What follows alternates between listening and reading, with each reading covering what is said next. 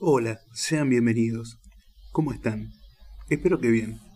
Soy Luis y quiero invitarlos, antes de comenzar este nuevo relato, a que nos sigas en nuestras distintas plataformas y redes sociales, para que así el podcast siga creciendo y poder mejorar la calidad de producción. Los links están abajo en la descripción del episodio y también del canal. También, para quienes quieran realizar una ayuda económica, lo pueden hacer a través de cafecitos en Argentina y si estás fuera de Argentina, mediante Patreon. Mediante esto también te aseguras contenido exclusivo y mucho más. Sin más que decir, muchas gracias y comencemos con el relato de hoy. 19 de diciembre de 1971 de Roberto Fondana Rosa. Sí, yo sé que ahora hay quienes dicen que fuimos unos hijos de puta por lo que hicimos con el viejo Casale. Yo sé, nunca falta gente así, pero ahora es fácil decirlo. Ahora es fácil. Pero habla de estar en esos días en Rosario para entender el fato, mi viejo. Que hablar al pedo ahora habla cualquiera. Yo no sé si vos te acordás lo que era Rosario en esos días anteriores al partido. ¿Y qué te digo esos días? Desde semanas antes ya se venía hablando del partido y la ciudad era una caldera. Porque eso era lo que era la ciudad. Eh, claro, los que ahora hablan son esos turros que después vos los veías por la calle gritando y saltando como unos desgraciados festejando en pedo a los gritos y después ahora se salen con que son que son moralistas. ¿De qué se la tiran? Hijo de puta. Ahora son todos piolas. Es muy fácil hablar. Pero si vos vieras lo que era la ciudad en esos días, hermano, prendías un fósforo y volaba toda la mierda. No se hablaba de otra cosa en los boliches, en la calle, en cualquier parte. Si saltaban chispas, eso seguro y la cosa arrancó con el fato de las cábalas, o mejor dicho, de los maleficios. Hay que entender que no era un partido cualquiera, era una final final, porque si bien era una semifinal, el que ganaba después venía a jugar a Rosario y le rompía el culo a cualquiera, fuera central como Ñul. Eh, acá le hacía la fiesta a cualquiera. ¿Y cómo estaban los lepras? Eso, eso tendrían que acordarse ahora los que hablan al reverendo pedo y nos vienen a romper las pelotas con el asunto del viejo Casale. ¿No se acuerdan esos turros cómo estaban los lepras? ¿No se acuerdan ahora? Había que aguantarlos porque se corrían una fija, pero una fija se corrían, hermano. ¿eh? Que hasta creo que se pensaban que nos iban a llenar la canasta. No que solo nos iban a hacer la colita, sino que además nos iban a meter cinco en el monumental y para la televisión. Pero ¿por qué no se van a la mierda? ¿Qué mierda no van a hacer cinco esos culo rotos? Así se la comieron, bien doblada. Qué bronca que tienen desde ese día y no se la pueden sacar todavía. Pero la verdad, la verdad, hermano, con una mano en el corazón, que tenían un equipazo. Pero un equipazo de padre y señor mío. Hay que reconocerlo, porque jugaban que daba gusto. El buen toque y te abrochaban bien abrochado.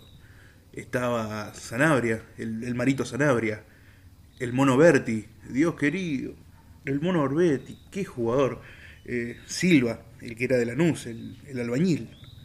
Montes, Montes de Cinco. Eh, Santa María, el Cucurucho Santa María, qué sé yo. Era un equipazo.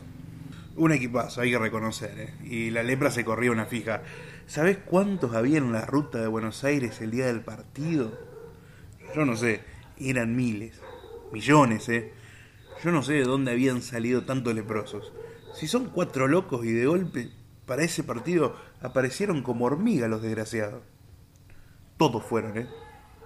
Lo que era esa ruta, papito querido. Eh, a ver, entonces oíme. Había que recurrir a cualquier cosa. Hay partidos que no podés perder. Tenés que ganar o ganar. No hay tu tía. Entonces, si a mí me decían que tenía que matar a mi vieja, que había que hacer cagar al presidente Kennedy, me daba lo mismo, hermano. Hay partidos que no se pueden perder. ¿Y qué? ¿Te vas a dejar basurear por estos soretes para que te refrieguen después la bandera por la jeta toda la vida? No, mi viejo. Entonces ahí hay que recurrir a cualquier cosa. Es como cuando tenés un pariente enfermo, ¿viste? Eh, tu vieja, por ejemplo. que por ahí sos capaz hasta de ir a la iglesia, ¿viste? Y te digo, yo esa vez no fui a la iglesia, eh, no fui a la iglesia porque te juro que no se me ocurrió, mira vos, que si no, te aseguro que me confesaba y todo si servía para algo. Pero con los muchachos enganchamos con la cuestión de las brujerías, de la ruda macho, de enterrar un sapo detrás del arco de Fenoy, de tirar sal en la puerta de los jugadores de Newell, y de todas esas cosas que siempre se habla. Por supuesto que todas las brujas del barrio ya estaban laburando en la cosa y había muñecos con camiseta de Newell, así clavados con alfileres, maldiciones pedidas por teléfono, y hasta mi vieja, que no mancha mucho del asunto, tenía un pañuelo atado desde hacía como 10 días, de esos de Pilato, Pilato, si no van a Central, en River no te desato. Cosas así. Después la vieja decía que habíamos ganado por ella. Pobre vieja, si hubiera sabido lo del viejo Casale. Pero yo le decía que sí, para no desilusionar a la vieja, ¿viste? Pero todo el facto de la ruda macho y el sapo atrás del arco eran, qué sé yo, cosas muy generales. Ya había tipos que lo estaban haciendo y además el partido era en el Monumental y no te vas a meter en la pista olímpica a entrar un sapo porque vas en cana con 30 cadenas y no te saca ni Dios después. Entonces me acuerdo que empezamos con la cosa de las cábalas personales. Porque me acuerdo que estábamos en el boliche de Pedro y veníamos hablando de eso. Entonces, por ejemplo, resolvimos que a Buenos Aires íbamos a ir en el auto de Dani, porque era el auto con el que habíamos ido una vez a La Plata en un partido contra estudiantes y que habíamos ganado 2 a 0. Eh, yo iba a llevar, por supuesto, el gorrito que venía llevando a la cancha todos los últimos partidos y no me había fallado nunca el gorrito. A ese lo iba a llevar. Era un gorrito milagroso. Eh, el coqui iba a ir con el reloj cambiado de lugar, o sea, en la muñeca derecha. Porque en un partido contra no sé quién se lo había cambiado en el medio tiempo porque íbamos perdiendo y con eso empatamos. O sea, todo el mundo repasó todas las cábalas posibles como para ir bien de bien y no dejar ningún detalle suelto. Te digo más, estuvimos parados en la tribuna en el partido contra Atlanta para pararnos de la misma manera en el partido contra la lepra y bueno, el boludo de Michi decía que él había estado detrás del vajilla y el Miguelito porfiaba que él había estado detrás del vajilla. Mirá vos, eh, hasta eso estudiamos antes del partido, para que veas cómo venía la mano en esos días. ¿Y sabés qué te lleva a eso, hermano? ¿Sabés qué te lleva a eso? El cagazo, hermano el cagazo. El cagazo te lleva a hacer cualquier cosa, como lo que hicimos con el viejo Casale. Porque si llegábamos a perder, mamita querida, nos teníamos que ir de la ciudad. Nos teníamos que refugiar en el extranjero. Te juro que no podíamos volver nunca más acá. Íbamos a perecer. De esos refugiados camboyanos que se tomaron el piro en una balsa. Te juro que si perdíamos nosotros agarrábamos el ciudad de Rosario y por acá, por el Paraná, nos teníamos que ir todos. Millones de canallas, ¿eh? No sé, a Diamante, a Perú, a Cusco, a la mierda. Pero acá no se iba a poder vivir nunca más con la cargada de los leprosos putos. Ya el Miguelito había dicho bien claro que, que él, por ejemplo, se la daba. Que si perdíamos, agarraba un bufo y se volaba la sabiola. Y te digo que el Miguelito es capaz de eso. Y mucho más porque es loco, Miguelito. Así que había que hacerle caso. O hacerse puto no, no sé quién había comentado la posibilidad de hacerse trolo y a otra cosa mariposa. Darle las plumas y salir vestido de loca por Pellegrini y no volver nunca más a la casa. Pero te digo, eh, nadie quería ni siquiera sentir hablar de esa posibilidad. Ni se nombraba la palabra derrota. Era como cuando se habla del cáncer, hermano. Vos sabés que por ahí te dicen eh, la papa, o tiene otra cosa, algo malo pero el cangrejo, mi viejo, no te lo nombra nadie. Y ahí fue cuando sale a relucir lo del viejo Casale. El viejo Casale era el viejo del cabezón Casale, un pibe que siempre venía al boliche y que durante años vino a la cancha con nosotros, pero que ya para ese entonces se había ido a vivir al norte, eh, a Salta creo.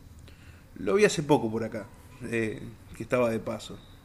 Y ahí fue que nos acordamos de que un día, en la casa del cabezón, el viejo había dicho que él nunca, pero nunca lo había visto perder a Central contra Ñul. Me acuerdo que nos había impresionado porque ese tipo era un privilegiado del destino. Aunque al principio vos te preguntás, ¿cómo carajo hizo este tipo para no verlo perder nunca Central contra Ñul. ¿Qué mierda hizo? Este coso no va nunca a la cancha. Porque oíme, alguna vez lo tuviste que ver perder.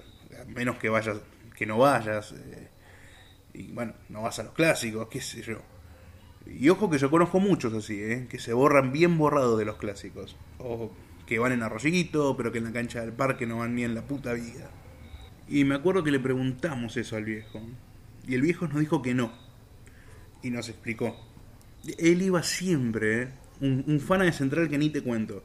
Pero se había dado, qué sé yo, una serie de casualidades que hicieron que en, un montón de partidos con él no pudiera ir. Por, un montón de causas que ni me acuerdo.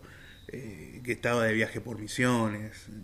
Porque el viejo era eh, comisionista que ese día se había torcido un tobillo y no podía caminar, eh, que estaba engripado, que le dolía un huevo, qué sé yo, en fin.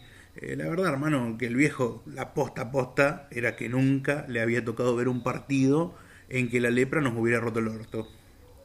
Era un privilegiado el viejo, y además un talismán, porque así como hay tipos mufa que te hacen perder partidos donde vayan, hay otros que si vos los llevas es número puesto que tu equipo gana no es joda. Y el viejo Casale era uno de estos, de los objetudos. Entonces ahí nos dijimos, este viejo tiene que estar en el Monumental contra Newell. No puede ser de otra forma, tiene que estar. Eh, claro, dijimos, seguro que va a estar, si es fuera del Central, canalla muerte. Eh, pero nos agarró como la duda, ¿viste?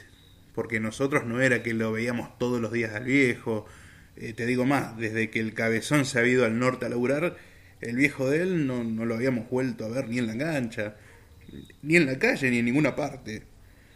Además, el viejo ya estaba bastante veterano porque debía tener como 80 pirulos por ese entonces. Bueno, va, en realidad 80 no, pero sus 60, 65 años los tenía por debajo de las patas. Entonces ahí con el vajilla, con el Colorado y el Miguelito, decimos, vamos a la casa del viejo a asegurarnos que vaya. Y si no, lo llevamos atado. Porque también podía ser que el viejo no, no fuera porque no tuviera guita, qué sé yo. Nosotros ya habíamos pensado en hacer una rifa beneficio, una kermés, cualquier cosa. El viejo tenía que ir. Era una bandera. Es el cheque del portador. Eh, la cuestión es que vamos a la casa y... que no sabes con lo que nos sale el viejo que andaba mal del bobo y que el médico le había prohibido terminantemente ir a la cancha. Mira vos, no sale con eso. Que no, que, que había tenido un infarto en no sé qué partido, en un partido de mierda, después que una pelota pegó en un palo, que había estado muerto como media hora y lo habían salvado entre los indios con respiración artificial y masaje en el cuore, que no había clavado la guampa de puro pedo y que le había quedado tal cagazo que no había vuelto a ir a la cancha desde hacía, no sé, mira lo que te digo, dos años. Hacía dos años que no iba a la cancha el viejo ese. Y no era solo que él no quería ir, sino que el médico y por supuesto la familia le tenían terminantemente prohibido ir. Pues, lógicamente. No sé si no le prohibían incluso escuchar los partidos por radio. Eh, no sé si no se lo prohíban eh, para que no le pateara el bobo, porque parece que el viejo escuchaba un pedo demasiado fuerte y se moría. Eh, estaba jodido. Vos le hacías uh, en la cara y el viejo partía. ¿Para qué? Te imaginas nosotros. La desesperación, porque eso era como un presagio, un anuncio del infierno. Era un preanuncio de que nos iban a hacer cagar en Buenos Aires, mi viejo. Entonces empezamos a tratar de hacerle la croqueta al viejo, a convencerlo, a decirle, pero mire, don Casale, usted tiene que estar, es una cita de honor, ¿Qué va a estar mal usted del cuore? Si los, se lo ve cero kilómetros. Vamos, don Casale. Eh, me acuerdo que lo jodía Miguelito. ¿Cuántos polvos echa por día? Usted está hecho un toro. Pero el viejo ni mierda. En la suya. Que no y que no. Le decíamos que el partido iba a ser una joda, que Newell tenía un equipo de mierda y que ya a los 15 minutos íbamos a estar 3-0 arriba que el partido era una mera formalidad, que el gobierno ya había decidido que tenía que ganar Central para hacer feliz a la mayor cantidad de gente. No, sé, no sé la cantidad de boludeces que le dijimos al viejo para convencerlo, eh, pero el viejo nada. Una piedra el hijo de puta. Para colmo, ya habían empezado a rondar la mujer del viejo. eh, madre del cabezón, y una hermana del cabezón, que querían saber qué carajos queríamos decirle nosotros al vicio en esa reunión, porque medio que ellos sospechaban que nosotros no íbamos para nada bueno. En resumen, que el viejo nos dijo que no, que ni loco, que ni siquiera sabía si iba a poder resistir la tensión de saber que se jugaba el partido, aún sin escucharlo. Porque el viejo los diarios los leía, tan boludo no era, y sabía cómo venía la mano cómo era la cosa, cómo formaban los equipos, suplentes, historial, antecedentes, chaquetillas, color, eh, todo. Nos dijo más. Ese día, nos dijo, bien temprano, antes de que empiecen a pasar los camiones y los ómnibus con la gente yendo para Buenos Aires, yo me voy a la quinta de un hermano mío que vive en Villa Diego. No quería escuchar ni los bocinazos el viejo.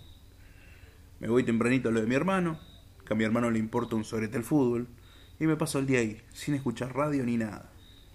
Porque el viejo decía, y tenía razón, que si se quedaba en la casa, por más que se encerrara en un ropero, algo iba a oír. Algún grito, algún gol, alguna cosa iba a oír. Pobre desgraciado. Y se iba a quedar ahí mismo seco en el lugar. Así que se iba a ir a radicar en la quinta de ese hermano que tenía para borrarse del asunto. Te digo que salimos de ahí hechos bosta, porque veníamos, veíamos que la cosa venía muy mal casi era ya un dato seguro como para decir que éramos boleta. Para colmo, el vajilla, el día anterior, le había caído una tía del campo y él se acordaba que en un partido que perdimos con San Lorenzo, esa misma tía le había venido el día antes. Era un presagio funesto lo de la tía. Ahí fue cuando decidimos lo del secuestro. Nos fuimos al boliche y esa noche lo charlamos muy seriamente. El Dani decía que no, que era una barbaridad, que el viejo se nos iba a morir en el viaje o en la cancha y después se iba a armar un quilombo que íbamos a terminar todos en cana y que además eso sería casi un asesinato. Pero al Dani mucha bola no le dimos porque ha sido siempre eh, un exagerado. Y, más que no exagerado, medio cagón el Dani. Pero nosotros estábamos decididos, bien decididos, y más que nada por una cosa que dijo el vajilla el viejo estaba a 10 puntos. Había tenido un infarto, es cierto, pero hay miles de tipos que han tenido un infarto y vos lo ves caminando tranquilamente por la yeca y sin hacer tanto quilombo como este viejo pelotudo. Con eso de meterse adentro de un ropero, no ir a la cancha o dejar que lo rigoree la familia, eh, como la esposa y la otra, eh, la hermana del cabezón. Por otra parte, y vos lo sabés, los médicos son unos turros, pero unos turros que se ve que lo querían hacer durar al viejo, no sé, mil años para sacarle guita, eh, hacerle experimentos y chuparle la sangre. Y además, como decía el Miguelito, y eso era cierto, vos lo veías al viejo y estaba fenómeno. Con casi 60 años no te digo que parecía un pendejo que andaba lo más bien. Caminaba, hablaba, se sentaba, qué sé yo, se movía, chupaba. Porque a nosotros nos convidó un sinsano y el viejo se mandó sus mediditas, ¿eh? No, te digo un vasazo, pero su medidita se mandó. Eh, la cosa es que el Miguelito elaboró una teoría que te digo aún hoy, eh, no me parece descabellado. El viejo era un curro, hermano. Un turrazo que especulaba con el fato del bobo para pasarla bien y no laburarla nunca más en la vida de Dios. Eh, con el sober del bobo no ponía el lomo, lo atendían a cuerpo de rey. Y la tenía la vieja y a la hermana del cabezón pendientes de él, viviendo como un bacán el viejo ¿Y de qué se privaba? De algún faso, que no sé si no se fasearía escondido, y de no ir a la cancha. Fíjate vos, eso era todo. Y vivía como Carolina de Mónaco, Lotario. Bueno, con ese argumento y lo que dijo el Colorado, se resolvió todo. El Colorado nos habló de los grandes ideales, de nuestra misión frente a la sociedad, eh, de nuestro deber frente a las generaciones posteriores, los pendejos, eh, nos dijo que si ese partido se perdía, miles y miles de pendejos iban a sufrir las consecuencias. Que para nosotros, y eso era verdad, iba a ser muy duro, pero que nosotros ya estábamos jugados, que habíamos tenido lo nuestro, y que de última teníamos experiencias de malos retos y fulerías. Pero los pibes, los pendejitos de Central, esos, iban a tener de por vida una marca que en su vida los iba a marcar para siempre, como un fierro caliente. que las cargadas que iban a recibir esos pibes, esas criaturas en la escuela, los iban a destrozar, les iban a pudrir el bocho para siempre. Iban a ser una, una o dos generaciones de tipos hechos bolsa, disminuidos ante los leprosos, temerosos de salir a la calle o mostrarse en público. Y eso es verdad, hermano, porque yo me acuerdo lo que eran las cargadas en la escuela primaria, sobre todo. Yo me acuerdo cuando perdimos 5 a 3 con la lepra en el parque después de ir ganando 2 a 0 cuando se vendió el Colorado Bertoldi, que todavía se estará gastando la guita. Y te juro, yo por una semana no me pude levantar de la cama, porque no me atrevía a ir a la escuela, para no bancarme la cargada de los lepras. Los pibes son muy hijos de puta para la cargada. Son muy crueles. ¿No viste cómo descuartizan bichos? Que agarran una langosta y le sacan todas las patitas. Son unos hijos de puta los pibes en ese sentido. Y lo que decía el Colorado era verdad. Ahora todo el mundo habla de la deuda externa. Y bueno, hermano, eso era algo así como la deuda externa, que por la cagada de cuatro reverendos hijos de puta que empeñaron el país, la tenemos que pagar todos. Y los hijos y los hijos de nuestros hijos. Y si estaba en nosotros hacer algo para que eso no pasara, había que hacerlo, mi querido. Además, como decía el Colorado, ya no era el problema de la cargada de los pendejos futbolistas. Esa también el fato del exitismo. Los pibes ven que gana un equipo y se hacen hinchas de ese equipo. Son así, casquivanos. Son hinchas del campeón. Entonces, ponele que hubiese ganado Newell. Y a la mierda. Ahí en más, todos los pibes se hacían de Newell. Ponerle la firma. Y no te vale de nada llevarlos a la cancha, conversarlos, hablarle del gitano Juárez o del flaco Menotti. Ni comprarles la camiseta de central apenas nacen. No te vale nada. Los pendejos ven que sale River campeón y son de River. Son así. Y en ese momento no era como ahora que mal que mal vos los llevas al gigante y los pibes se caen de culo. Entonces, cuando van al chiquero del parque, por el mejor equipo que pueda tener Newell, los pibes piensan, yo no puedo ser hincha de esta villa miseria. Y se hacen de central. Porque todo entra por los ojos. Y vos ves que ahora los pibes por ahí ni siquiera han visto jugar a Central y a Newell. Y ya se hacen hinchas de central por el estadio. Es otra época. Los pendejos son más materialistas. Yo no sé si es la televisión o qué, pero la cosa es que se van de boca con los edificios. Entonces, eh, la cosa estaba clara. Había que secuestrar al viejo Casale. O si no, aguantarse 15, 20 años después. Hoy, por ejemplo, que la ciudad estuviese llena de lepra recién nacidos después de ese partido. Y esto hoy ¿Sabes lo que sería? Beirut sería, un poroto al lado de esto. El que organizó la operación Eichmann, así la llamamos, fue el Colorado. La llamamos así por el general alemán, el torturador que se chorearon de acá una vez los judíos, ¿viste? Y lo nuestro era más o menos lo mismo. El Colorado es un tipo muy cerebral, que le carbura muy bien el bocho y él organizó todo. El Colorado ya no estaba por ese entonces en local. El local, no sé si sabes, es una organización de acá, eh, de Rosario, que se llama así porque son iniciales. OCAL, Organización Canalla Anti-Lepra. Son un grupo de ñatos como del Ku Klan, más o menos, eh, que se reúnen en reuniones secretas y no sé si no van con capucha y a todas las reuniones. Eh, o si queman algún leproso vivo en cada reunión.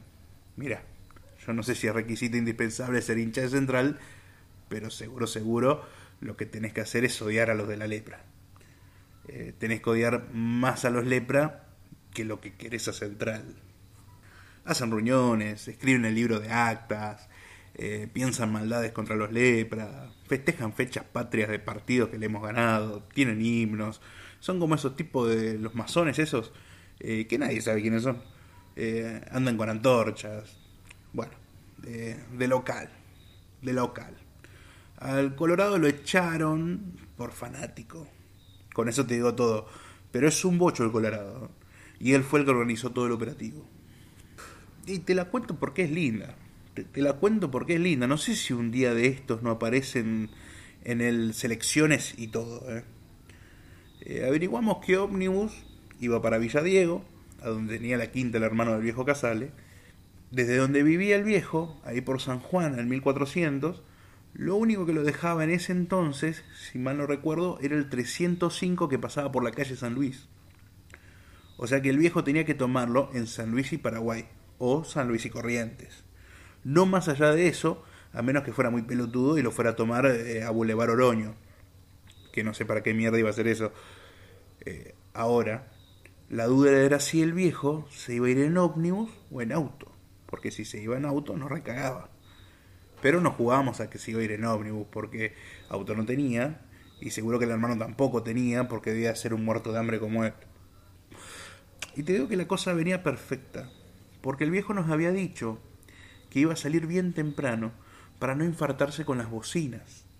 O sea que nosotros podíamos combinarlo con el horario de salida nuestra para el partido porque también nos cagaba si salía a la una de la tarde para Villadiego, porque después cómo llegábamos nosotros a Buenos Aires para la hora del partido con el quilombo que era la ruta y en un ómnibus de línea.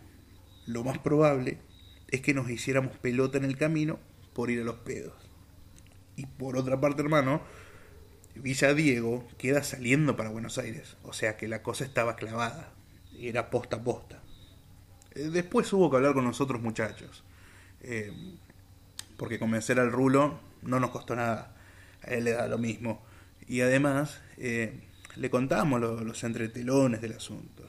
Te digo que el Colora manejó la cosa como un capo, un maestro. El asunto era así. El rulo es un fan amigo de Central que tiene un par de ómnibus. Está muy bien el rulo. Y en esa época tenía un par de coches en la línea 305 fue un objeto así de grande, porque si no teníamos que conseguir otro coche, cambiarle el color, pintarlo, qué sé yo, ponerle el número, un laburo bárbaro. Pero el rulo tenía dos 305 y con uno de esos ya tenía pensado pirarse al Monumental el día del partido. Y más bien que se llevaba como mil monos que también iban para aquel lado. Lo sacaba de servicio y que se fueran todos a la reputísima madre que los parió. No iba a perderse ese partido. Entonces el rulo con los monos arriba y nosotros tenía que estar con el ómnibus preparado, el motor en marcha, por España, ahí estacionado. Y el Miguelito se ponía de guardia, tomando un café, justo ahí en el boliche, ahí cerca de donde venían la puerta de la casa del viejo Casale. Creo que a las 5. Sí, sí. Creo que a las 5 nomás ahí de la matina ya estaba el Miguelito apostado en el boliche haciéndose el boludo y junando para la casa del viejo. Te juro que ni los tupamaros hubieran hecho un operativo como ese, hermano. Fue una maravilla. Apenas vio que salía el viejo con una canastita donde seguro se llevaba algún matambre casero o algo de eso. El pobre viejo, el Miguelito cazó una vespa que tenía en ese entonces, dio la vuelta a la manzana y nos avisó. Cargó la moto en el ómnibus, ahí en la parte de atrás, ahí de los últimos asientos y nos pusimos en marcha. Ya les habíamos dicho ahí a tres o cuatro pendejos de esos kilómetros de la barra que se hicieran bien los sotas, que no dijeran ni media palabra y se hicieran los bien sotas. Ahí caporillaban algo, ¿viste? Nosotros también, para que no nos reconociera el viejo. Estábamos en los asientos de atrás, haciéndonos los dormidos.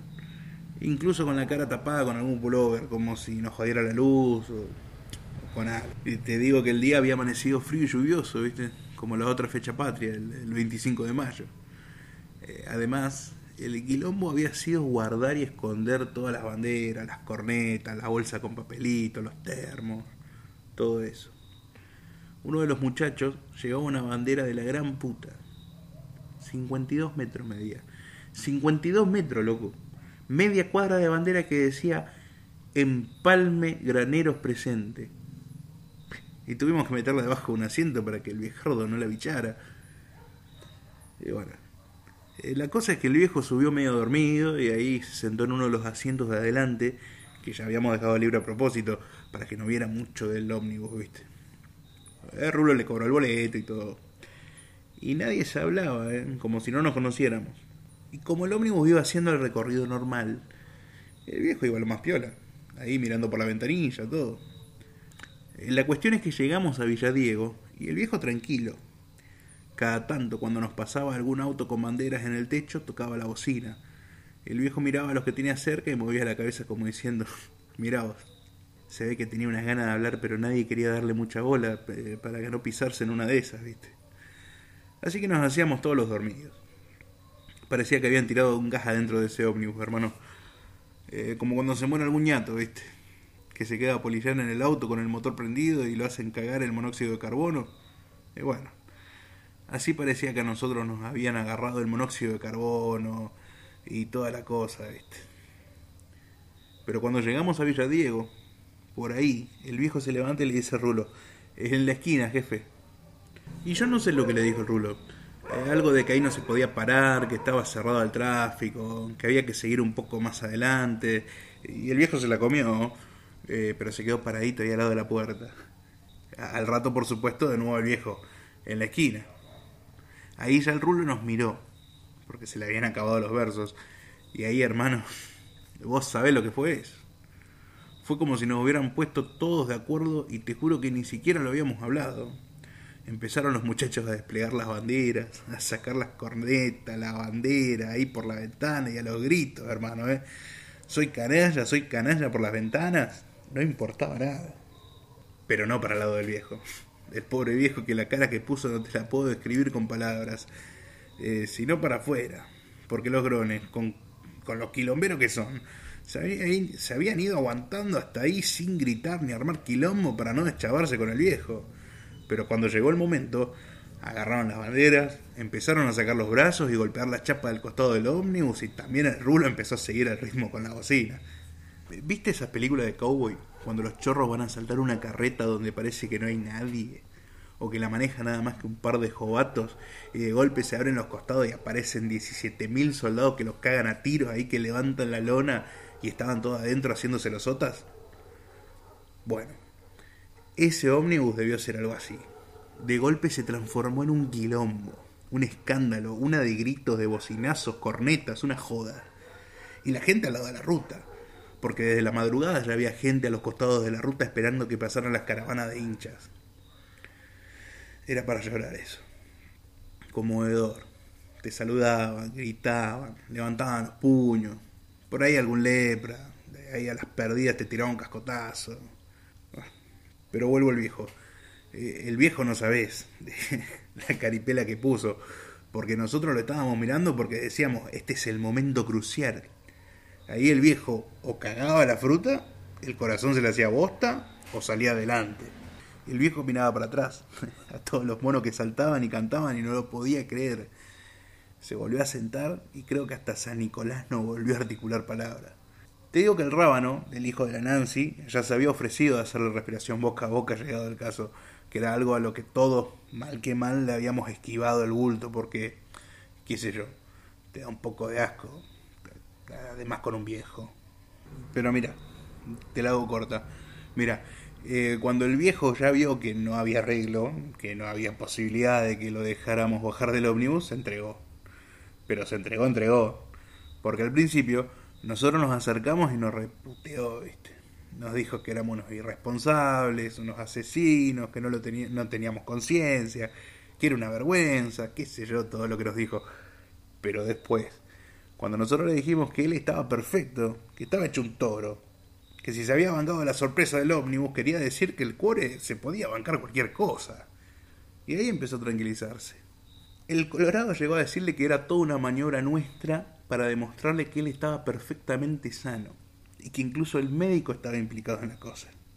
Mira, hermano, y créeme porque es la pura verdad, ¿qué intención pudo tener en mentirte hoy por hoy? Mucho antes ya de entrar a Buenos Aires, ese viejo era el más feliz de los mortales. Te lo digo yo y te lo juro por la salud de mis lujos. El viejo cantaba, puteaba, chupaba mate, comía factura, gritaba por la ventana y a la cancha se bajó envuelto en una bandera. No había en la hinchada un tipo más feliz que él. Vino con nosotros a la Popu y se bancó toda la espera del partido, que fue más larga que la puta que lo parió, y después se bancó el partido. Estaba verde, eso sí, y había momentos en que parecía que vos lo pinchabas con un alfiler y reventaba como un sapo, porque yo lo relojeaba ahí a cada momento, y después del gol del Aldo, yo lo busqué, lo busqué porque fue tal el quilombo y el desparramo cuando Aldo la mandó adentro que yo no sé ni por dónde fuimos a caer entre las avalanchas y los abrazos y los desmayos y esas cosas, ¿viste? Pero después miré Ahí miré para el lado del viejo y lo había abrazado a un grandote musculoso, casi tepado arriba del grandote llorando. Y ahí me dije, si este no se murió acá, no se muere más. Es inmortal. Y después no me acordé más del viejo, que lo alambramos, eh. Los que cortamos clavos, los fierros que cortamos con el lupita, hermano, ni te la cuento. Eso no se puede relatar, hermano, porque rezábamos, no dábamos vueltas. Había gente que se sentaba entre todo ese quilombo porque no quería ni mirar, porque nos cagaron a pelotazos. Ya el segundo tiempo era una cosa que tenían siempre ellos la pelota. ¿Y sabés qué era lo fulero? Lo terrible. Que si nos empataban, nos ganaban, hermano. Porque esa era la justa. Nos ganaban esos hijos de puta. Nos empataban. Íbamos a un suplementario y ahí nos iban a hacer refosilar el orto porque estaban más enteros. Y se venían como un malón los guachos. Qué manera de alambrar. Decí que ese día, eh, Dios querido, yo no sé qué tenía el flaco Menuti, eh, que sacó cualquier cosa, sacó todo. Vos no quieras creer lo que sacó ese día el flaco. Así enclenque, eh, que parecía que se rompía pedazos en cada centro. Le sacó un cabezazo de pica al suelo a Silva, que lo vimos todos adentro, hermano. que era para ir todos en procesión a besarle el culo al flaco ese. Qué pelota que le sacó a Silva. Ahí nos infartamos todos. Faltaban cinco minutos y si nos empataban, te repito, éramos boleta en el suplementario. Me acuerdo que miro para atrás y lo veo al viejo, blanco, pálido, con los ojos desencajados, pobrecito, pero vivo.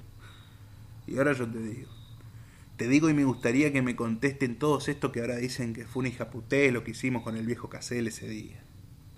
Me gustaría que alguno de esos turritos me contestara si alguno de ellos lo vio como lo vi yo al viejo Casale. Cuando el referee dio por terminado el partido, hermano. Que alguno me diga si de puta casualidad lo vio al viejo Casale, como lo vi yo cuando el referee dio por terminado el partido. Y la cancha era un infierno que no se puede describir en palabras. Te digo que me gustaría que alguien me diga si alguien lo vio como lo vi yo. La cara de felicidad de ese viejo, hermano. La locura de alegría en la cara de ese viejo. Que alguien me diga si lo vio llorar abrazado a todo como lo vi llorar a ese viejo. Que te puedo asegurar que ese día fue para ese viejo el día más feliz de su vida, pero lejos, lejos el día más feliz de su vida. Pero te juro que la alegría que tenía ese viejo era algo impresionante. Y cuando lo vi caerse al suelo como fulminado por un rayo, porque quedó seco, pobre el viejo, eh, un poco que todos pensábamos, ¿qué importa? ¿Qué más quería que morir así ese hombre? Esa es la, esa es la manera de morir para un canalla. ¿Iba a seguir viviendo? ¿Para qué? ¿Para vivir dos o tres años rasposos? Así como estaba viviendo, adentro de un ropero, basureado por la esposa y toda la familia. Más vale morirse así, hermano. Se murió saltando, feliz, abrazado a los muchachos, ahí al aire libre, con la alegría de haberle roto el orto a la lepra por el resto de los siglos. Así se tenía que morir, que hasta lo envidio, hermano. Te juro que lo envidio. Porque si uno pudiera elegir la manera de morir, yo elijo esa, hermano. Yo elijo esa. 19 de diciembre de 1971, de Roberto Fontana Rosa.